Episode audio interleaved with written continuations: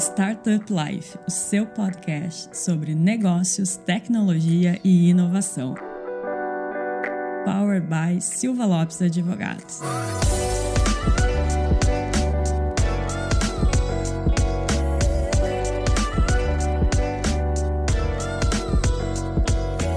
Fala galera, eu sou a Cristiane Serra e esse é o seu podcast Startup Life. Para falar hoje sobre regulamentação, sobre fintechs eu pedi um reforço aqui de peso da Laura. Laura, seja bem-vinda de volta ao podcast. Olá, pessoal. Faz um tempinho que eu não apareço, mas hoje resolvi voltar para falar de um assunto muito especial, que é sobre as novas regulamentações do Banco Central para fintechs, junto com a nossa convidada muito especial, Tiziana Amorim, CEO e founder da Arin. Tudo bom, Tiziana? Olá, pessoal. Obrigado pelo convite mais uma vez, né? Falei no, mais no começo do Pix, né? Na movimentação ali do Pix. Então, hoje tá com, estou com muito mais experiência, muito mais é, cabelos brancos vividos aí com as, regula com as regulações do Banco Central. Então, dá pra gente trocar uma ideia, principalmente da perspectiva prática, né? Como é que elas impactam aqui no dia a dia.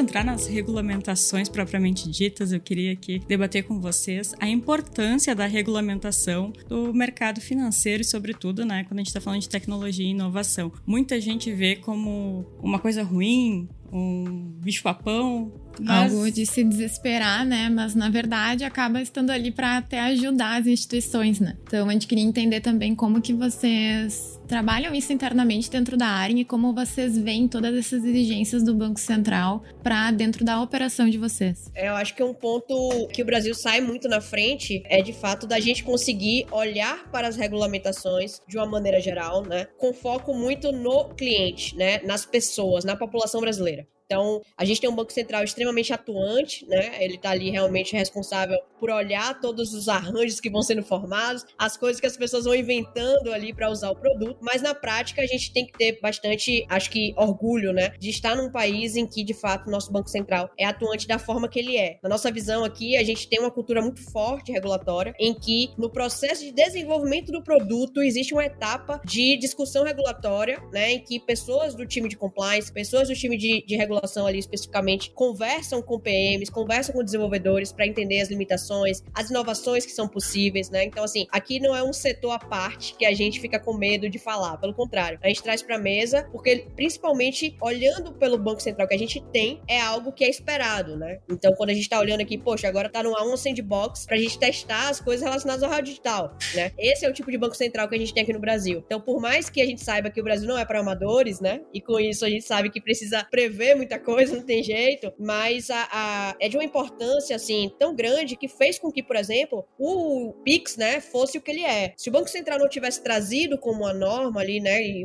obrigatoriedade, principalmente, de adoção e de oferta, talvez a gente não tivesse as escalas que a gente tem de uso de Pix, por exemplo. E eu acho que isso é aplicável a vários, a vários aspectos, né? Principalmente a, as fintechs também poderem crescer muito, porque a gente tem uma regulação clara do que é que vai ser olhado para um banco, do que é que vai ser olhado para para sociedade de crédito direto, o que é que vai ser olhado para um IP, né? E se ela é emissora de moeda eletrônica, se ela não é. Então, acho que a gente tem ali todo um, um repertório de possibilidades muito bem fundamentadas, né? Então, para a gente, por exemplo, que veio com um espírito de inovação muito grande, né, aqui na área, a gente encontrou muito material para poder se debruçar, entender o que podia o que não podia e chegar onde a gente chegou, né? Então, eu gosto bastante. Ótimo, e até esse é um ponto bem interessante que tu trouxe, porque, querendo ou não, né, a regulamentação do Banco Central ela deixa muito bem estabelecidas as atividades que cada tipo de instituição pode fazer, de forma que tu consegue enxergar, né, um modelo de negócio, como tu vai conseguir estruturar todo o teu modelo e ir acompanhando as inovações que o Banco Central traz, né? Até porque, querendo e ou não, tá tudo se desenvolvendo. O, negócio, né? ah, o empreendedor entender qual tipo de fintech ele é, né? Também. E até a questão dos riscos, né? Que tipo de risco eu quero assumir? Essa atividade, para mim, ela vale a pena nesse momento, eu posso eventualmente avaliar ela mais para frente. Então, são vários pontos bem interessantes, assim, que tu trouxe. E até um ponto, assim, que eu queria entender do lado de vocês, como que vocês fazem. É sempre que o Banco Central solta algum tipo, alguma inovação, né, dentro do mercado. Seja desde a iniciação ali de transações PIX, até agora que está sendo discutido do gestor de pagamentos PIX, né? Né? Hoje a gente está tendo muita evolução dentro do arranjo Pix do Banco Central. Como que vocês acompanham e visualizam essas novidades? Assim, vocês tentam absorver hoje tudo para a área? Como é que ou vem algo como, ah, isso é uma concorrência, eu tenho que me estabelecer aqui, ou como uma oportunidade de inovação mesmo que vocês têm que aproveitar para integrar dentro do modelo de vocês? A gente vê muito alinhado com o nosso roadmap, né? A gente nasceu para o Pix, né? Isso é, por exemplo, é muito importante, né? Então, quando a gente olha sobre a perspectiva disso especificamente, do Pix, né, por exemplo, que é onde está tendo bastante novidade, né, constantemente, a gente vê como algo que joga nosso roadmap cada vez mais para cima no bom sentido, né? Então a gente pega a barra sobe. Uma coisa que é interessante é que a gente em geral tá pronto em média um mês, dois meses antes do Banco Central exigir aquilo ali em norma, né? Isso é muito legal porque significa que a gente realmente está trabalhando ali, aproveitando bem os momentos em que o Banco Central conversa, né? Que ele abre uma live, que ele fala o que é que ele tá pensando no semestre.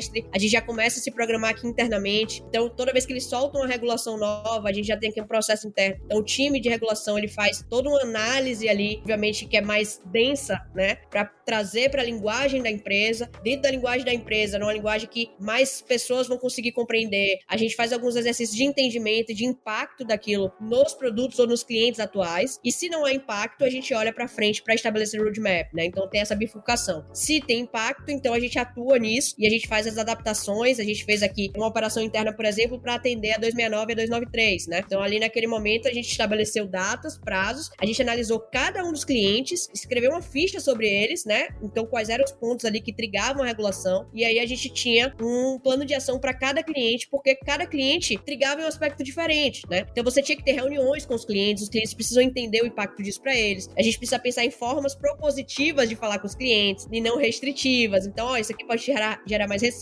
ou isso aqui pode te gerar mais segurança, né? E não simplesmente mandar um e-mail falando que a partir da data tal, tal coisa não será mais permitida, né? Por exemplo. Então, a gente tem aqui uma esteira realmente multidisciplinar em que vai literalmente ali do regulatório até o cliente, né? Passando por operação, passando por produto, passando por, pelos accounts que atendem, né? Os clientes, como eu brinquei no começo. A gente tem uma cultura muito forte regulatória aqui dentro, porque a gente entende que a gente está no mercado que é regulado e justamente aí está a oportunidade, né? O fato dele ser regulado é uma barreira de entrada significativa que faz com que empresas contratem outras para prestar os serviços, uma vez que elas não têm acesso ali, muitas vezes, a prestar aquele serviço. Então a gente olha a oportunidade e fala, cara, vamos atuar nessa oportunidade, tanto que a gente lançou ali no começo do ano, o Indireto as a Service, né? Que foi uma oportunidade vislumbrando ali a necessidade de maior parte das empresas ali que estavam próximas da regulação 293, elas foram trigadas e elas precisariam tomar uma decisão se elas seriam indiretas ou não. E uma das maiores dores seria a tecnologia. Teriam que desenvolver todas as mais 53 APIs para se tornar indireto. E a gente desenvolveu isso e colocou disponível as a service, né? E aí fez uma super parceria aí com o Silva Lopes também, olhando para esse foco, porque a gente entende que sempre vai ter ali ponto regulatório e o ponto de tecnologia. Então é mais ou menos assim que a gente lida quando vem uma norma nova. Né? E Tice, aproveitando o gancho, para quem ainda não conhece a área, explica um pouquinho o modelo de negócios de vocês. Tu já deu uma pincelada, né? Mas fala um pouquinho mais. A gente é uma empresa que trata de tecnologia, regulação e serviço. Então, se a gente pudesse resumir ali em três palavras, essas são as nossas três palavras. A gente olha muito para o mercado para poder viabilizar os negócios. Então, as pessoas elas geralmente procuram serviços financeiros para duas coisas. Quando a gente olha para o universo de PJ, né? Ou para receber é, pagamento sobre um serviço, né? Que aí tem os gateways de pagamento, ou para viabilizar operações que vão gerar receita. A gente está aqui nesse segundo quadrante, né? Então nós somos uma empresa de embedded finance que atua com foco ali em operações quanto mais complexas, melhores para a gente, porque mais a tecnologia que a gente desenvolveu vai fazer sentido para o cliente. Então todo o universo de banking as a service, a gente construiu um motor próprio de compliance, né? De KYC na verdade. Então que é o KYC as a service. É, a gente tem todos os, os pontos de tecnologia prontos para serem consumidos é, isoladamente ou de maneira complementar. Então, literalmente, a gente consegue subir ali uma operação de banking, né? De banco digital em uma semana. Então, nesse nível de praticidade ali para o, o cliente que for homologado. Então, a área é uma empresa de embedded finance e que atende ali, né, com muito foco em tecnologia, regulação e o serviço, porque na prática a gente consegue gerir a operação toda do cliente, né? Esse é um grande diferencial nosso. É como a gente não só entrega a tecnologia, mas a gente opera junto e em parceria com os clientes da gente.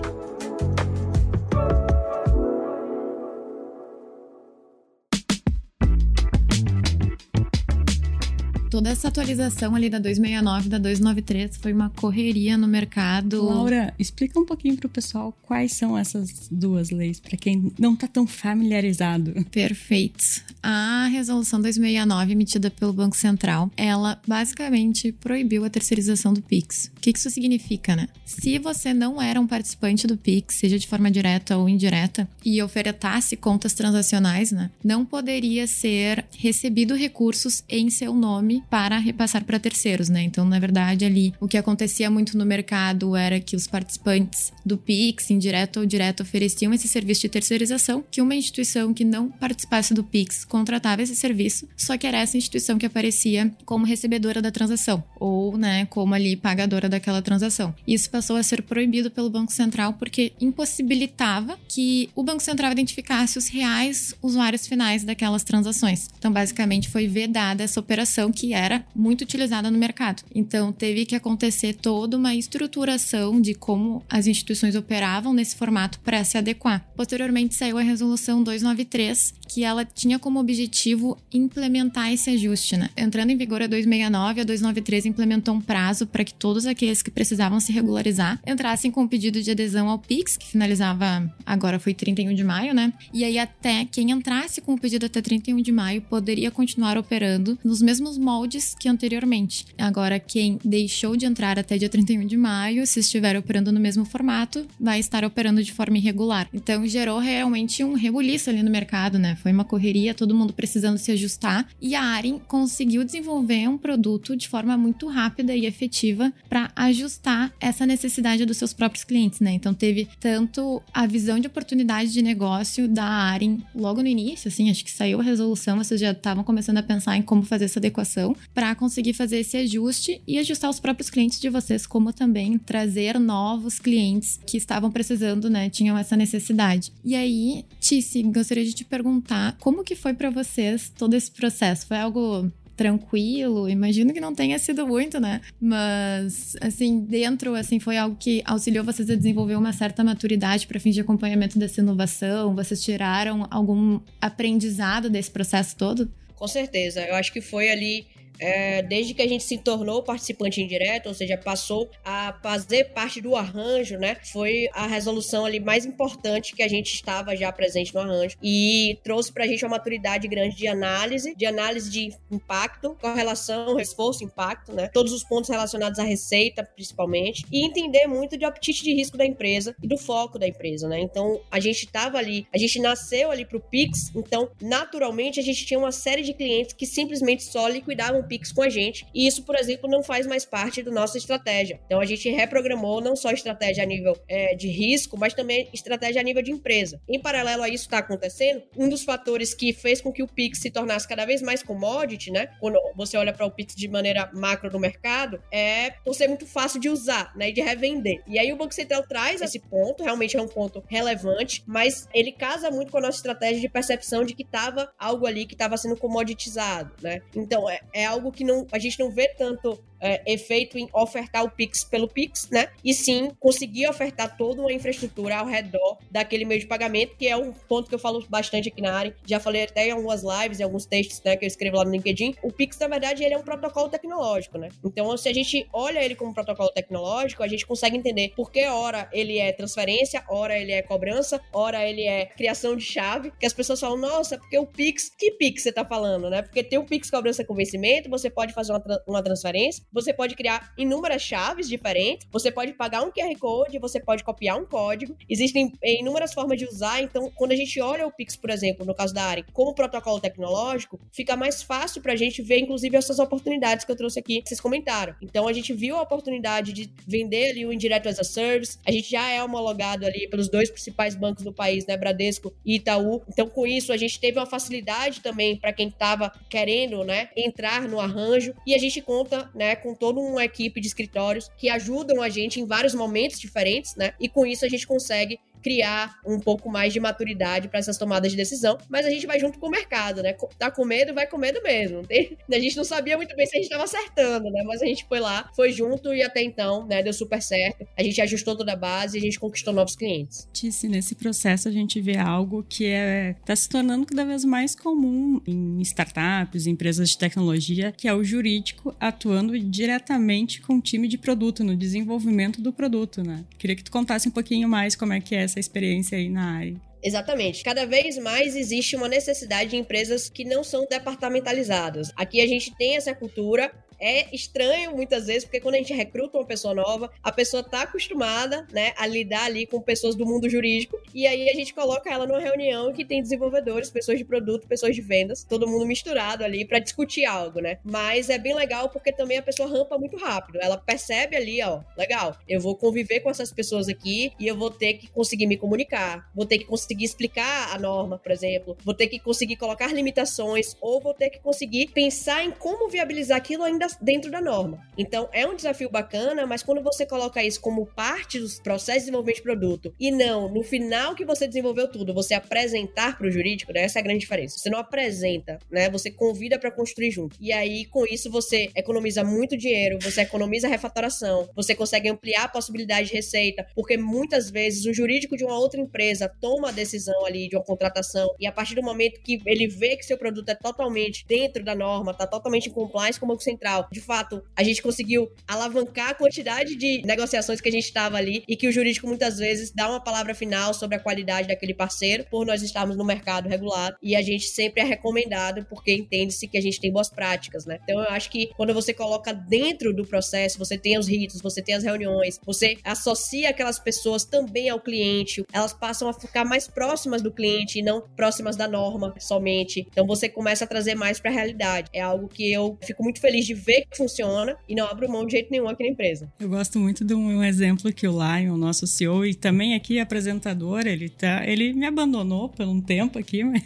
uma hora ele aparece de volta, que ele usa disso do, do jurídico trabalhando junto com o time de produto. Um exemplo de quando isso não ocorre é quando a gente compra uma geladeira e ela chega no, no seu prédio e não tem como subir a geladeira. Daí é quando a empresa vai lá e aciona o jurídico, ó, tá, a gente fez aqui o produto e agora fora. Daí o jurídico vem e diz: ó, não pode subir pela. tentar botar ela por dentro da. passar pela janela. Se não passa na escada, não passa na, no elevador, devolve. É mais ou menos isso. Se o jurídico trabalha com time de produto, vai medir tudo antes, vai ver como é que faz para subir a geladeira antes de comprar. Não, e evita um retrabalho também Exato, ter esse. E ganha tempo, esse, né? É, esse trabalho em conjunto, porque muitas vezes acontece do time de produtos desenvolver aquele produto e chegar no jurídico e ter diversos diversas inviabilidades que podem trazer um risco considerável e aí gera um, um retrabalho até do time de produtos ter que repensar aquilo. Quando tu tem o jurídico ali do lado, né, em conjunto, o time de regulação, enfim, ele já consegue antecipar isso enquanto o produto está sendo desenvolvido, né? Então isso faz com que seja tudo bem mais rápido do que segmentar por áreas, né? Então isso é uma estratégia bem interessante também é totalmente é, agile aqui na veia, né? Porque na prática, se a, gente faz, se a gente faz um e depois o outro, a gente tá fazendo waterfall, né? Que é uma, um método antigo que funcionou naquela época, mas que hoje não faz sentido. Então, a gente efetivamente precisa reunir. E é muito mais barato você reunir numa sala quatro pessoas diferentes por uma hora do que eu marcar quatro reuniões depois para apresentar o resultado, né? É, é muito simples você calcular isso. Então, nessa perspectiva, eu não preciso apresentar para quatro departamentos, porque eu já convidei os departamentos para fazer parte ali na tomada de decisão. E aí eu já transformei quatro reuniões em uma reunião e já dividi o risco da tomada de decisão por quatro. Então faz todo sentido é, na perspectiva da empresa, né? Eu acho que isso é, é, é legal da gente dividir com quem tá ouvindo a gente, com quem tá assistindo, porque às vezes, ah, não, mas isso aí não dá certo, mas isso aí é uma cultura muito moderna. Com certeza todo mundo que tá escutando a gente, assistindo, gosta de ganhar dinheiro. Gosta de ganhar dinheiro correndo o menor risco possível. E aqui eu dei, né, um, um bom motivo que é baixo custo, né? Você divide o risco ali, todo mundo vai estar tá comitado em que aquilo dê certo, né? E você consegue simplificar bastante. Então eu acho que, que funciona e que, na verdade, é simplesmente o medo de começar, né? Depois que você começa, você não volta mais pro modelo antigo.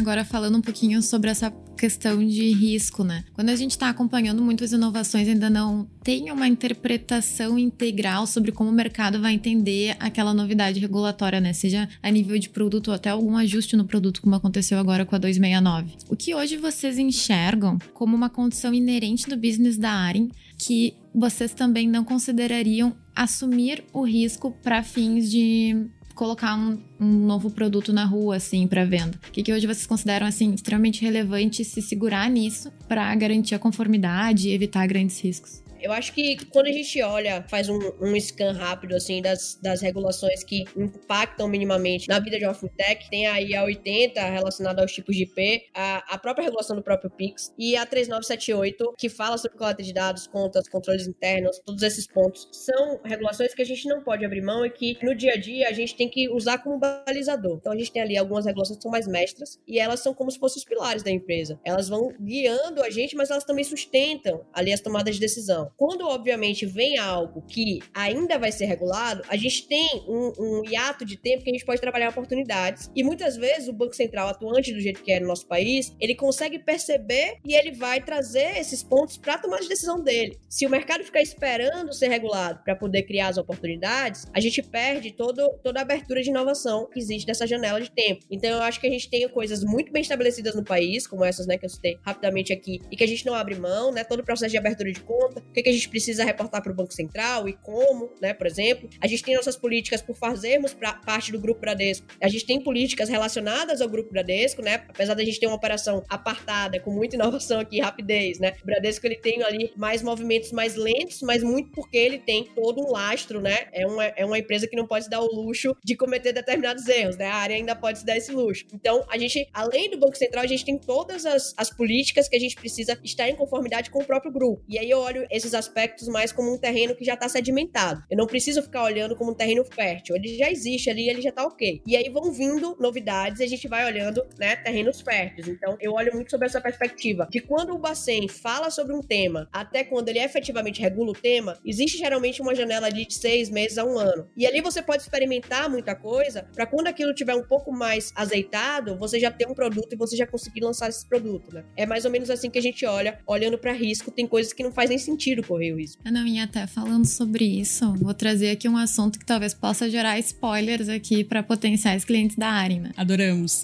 Até que agora, recentemente, o Banco Central começou as conversas aqui no último Fórum Pix sobre o gestor de pagamentos, para a gente regularizar ali as atividades dos marketplaces, enfim, que estavam num grande limbo que o Banco Central não sabia muito bem como lidar, né, com eles ali dentro do Pix. Considerando que ainda está em estudo isso pelo Banco Central, eles estão avaliando como regulamentar agora essa primeira consulta até com os grupos técnicos. Como que vocês estão vendo esse novo agente para a Arin e como que vocês já estão testando, vocês estão avaliando esse novo agente, pensando em potenciais possibilidades de negócio? Sim, bastante, porque a gente é muito conhecido no mercado, inclusive por conta do nosso gestor de pagamentos, né? Esse é um ponto importante. Então, assim, a gente lançou o split do Pix em fevereiro de 2021, sendo que o Pix foi lançado em novembro. Então, a gente já entendia ali que algumas coisas que eram necessidades nos meios de pagamento tradicionais seriam necessidade no Pix. E a gente construiu ali o split e logo depois a gente lançou o nosso gestor de tarifa, que também é, faz parte desse tema ali, porque é quando você retém o valor para um uso específico, né? Então você tem ali esses dois pontos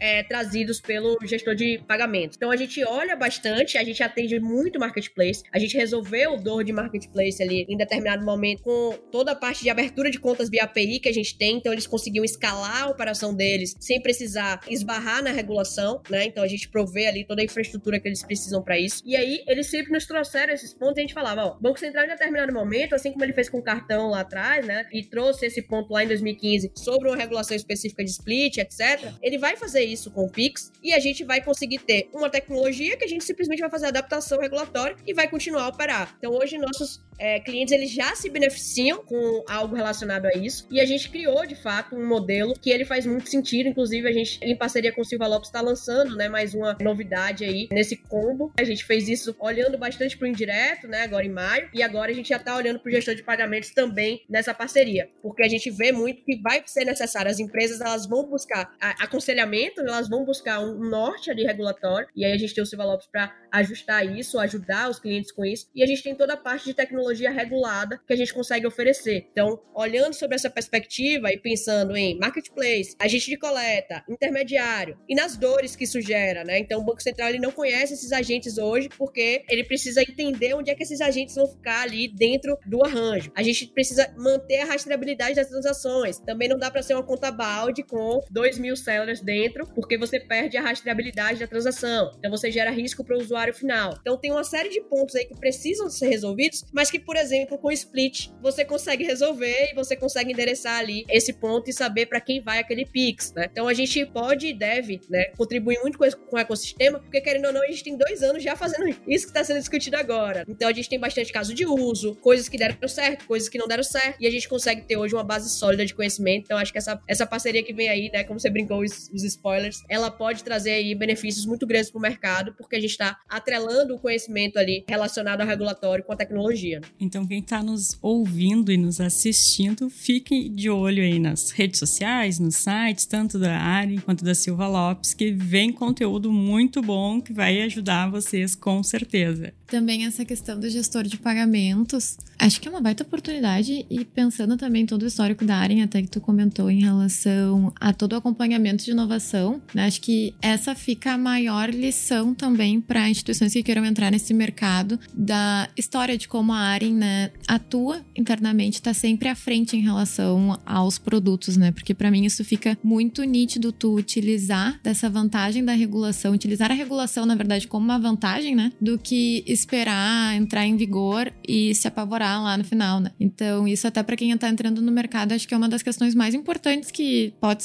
possa se levar de lição para conseguir realmente aproveitar esse flow, né? Exatamente. E assim, são raras as, as empresas, os escritórios que conseguem traduzir, né? Então, as pessoas podem achar que a gente combinou isso, mas não. São raros os escritórios que conseguem traduzir a regulação. A regulação, ela é densa. Ela vem realmente em uma forma de escrita ali que uma pessoa treinada precisa conseguir ler, porque é engraçado, né? A, a, a, leitura de uma, de uma norma, ela, a vírgula, ela faz toda a diferença. Se tá se, se referindo Sim. ao que falou antes, ao que falou depois, né?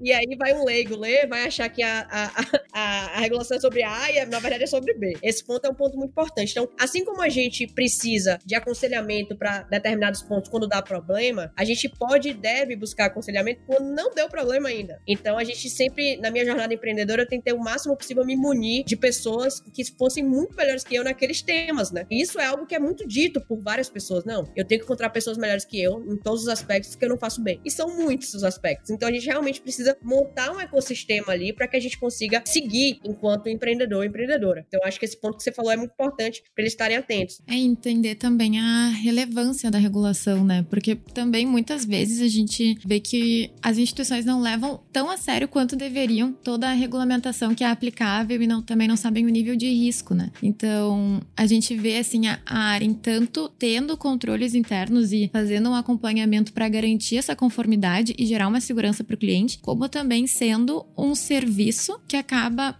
possibilitando que aquele cliente que estava irregular contrate a Aren e se regularize dentro da operação que ele realiza. Né? E essa consciência hoje que é muito importante, que precisa estar dentro do mercado, que muitas vezes não tá. E a Aren é um baita case de conformidade, de levar a sério realmente toda essa parte do compliance, fazer as implementações conforme necessário, tendo uma definição de prioridades, que hoje em dia, querendo ou não, muitas instituições não têm essa mesma consciência e acabam não tratando como uma prioridade dentro do modelo de negócio, quando a regulação, na verdade, é a base, né, do teu negócio. Exatamente. E aí, só quando tomou a multa, né, uma advertência do Banco Central, aí volta, e aí já gastou o triplo do dinheiro que gastaria se, na verdade, tivesse olhado isso de maneira preventiva, né? Esse é um ponto bem, bem relevante mesmo. Então, Aqui a gente trata isso e o ponto legal, assim, de dividir é, a gente trata isso como prioridade e não para de crescer, né? A gente trata isso como prioridade e a gente foi adquirido por um dos maiores grupos econômicos aí da América Latina. Então, na prática, isso funciona, né? Não é o contrário. É, esse ponto ali, ele não vai barrar se você usar ele de maneira estratégica, né?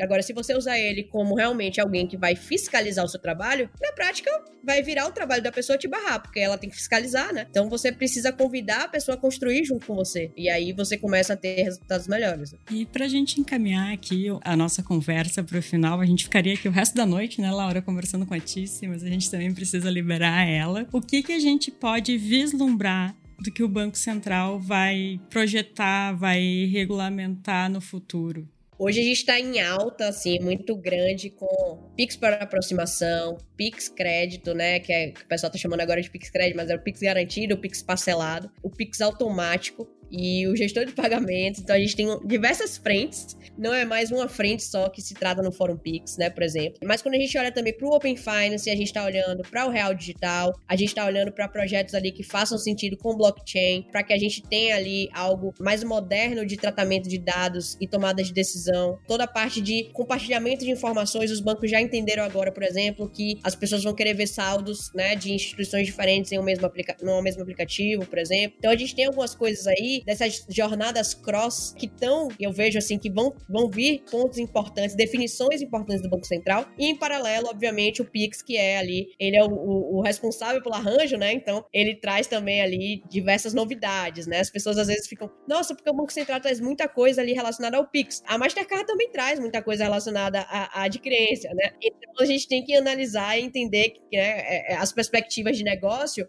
onde impacta o que, as definições. Então, o Pix realmente vai acelerar com certeza muito, mas tem todos, todos os outras frentes, né, do Banco Central olhando para risco, olhando também para empréstimo, né? Então saem regulações ali diárias, atualizações, desculpa, diárias, e eu vejo muito esses pontos do Pix, esses pontos do Open Finance como protagonistas porque eles são mais novidade, né? Então são implementações novas. É, a gente tem muitas atualizações frequentes todos os dias, e eu acho que é importante você estar tá olhando também para o seu time de monitoramento regulatório, para que você vá fazendo os ajustes necessários nos dias a dias, no dia a dia que não são coisas coisas novas, assim, que vão surgir. São ajustes que vão sendo feitos e você vai precisar tomar essa decisão, né, desse risco, se você vai cumprir o prazo, não vai, se não vai, qual é o impacto disso? Ah, mas eu não tenho verba, eu não tenho gente suficiente, aí você começa ali a desdobrar, né? Então, mas minha grande aposta aí de, de regulação é olhando mais para o Pix mesmo, porque ele tá cada vez mais se tornando um protagonista, né, central ali, e aí a gente vai ter a, a aproximação, a gente vai ter pagamento, né, a gente vai ter o Pix automático. Então, esses pontos, e principalmente o crédito, vai desbancar bandeiras, né? Ele mexe bastante nos arranjos. Então, eu acho que tem muito o que a gente falar aí nos próximos anos. Já fica o convite para um próximo episódio, quando isso aí estiver mais eh, consolidado, né? E Laura, tu concorda com a Tice ou tem uma outra previsão? Não, eu concordo ali. Realmente, o Pix hoje ele traz uma gama de possibilidades, né? De serviços que podem ser estruturados a partir dele, né? Isso a gente está vendo muito no mercado como um todo, né? Até, por exemplo, a questão do Pix parcelado embora ele não esteja regulamentado, tem instituição que hoje já está oferecendo. Então, também o próprio mercado vai estruturando novos produtos e o Banco Central vai conseguindo visualizar e entender o que, que ele precisa regulamentar. Né? Então, acho que o Pix, para mim, é a grande aposta também. E junto com o Open Finance, porque querendo ou não, eles acabam se relacionando em algum nível de produto, né? principalmente ali na parte de iniciação de transação. Mas minha grande aposta também é ali no Pix. Eu acho que a gente vai ter bastante novas regulações para ir acompanhando agora no decorrer dos próximos anos. Hein? Então, já fica mais um convite convite para mais de um episódio, para vários já. Quando a gente vê que esse aqui já tá um pouquinho passado, a gente vai lá e faz mais um. Porque afinal a Tice já é de casa, né, Tice? Já, já, já, já me sinto assim. Daqui a pouco vai, a Tice vai virar apresentadora também.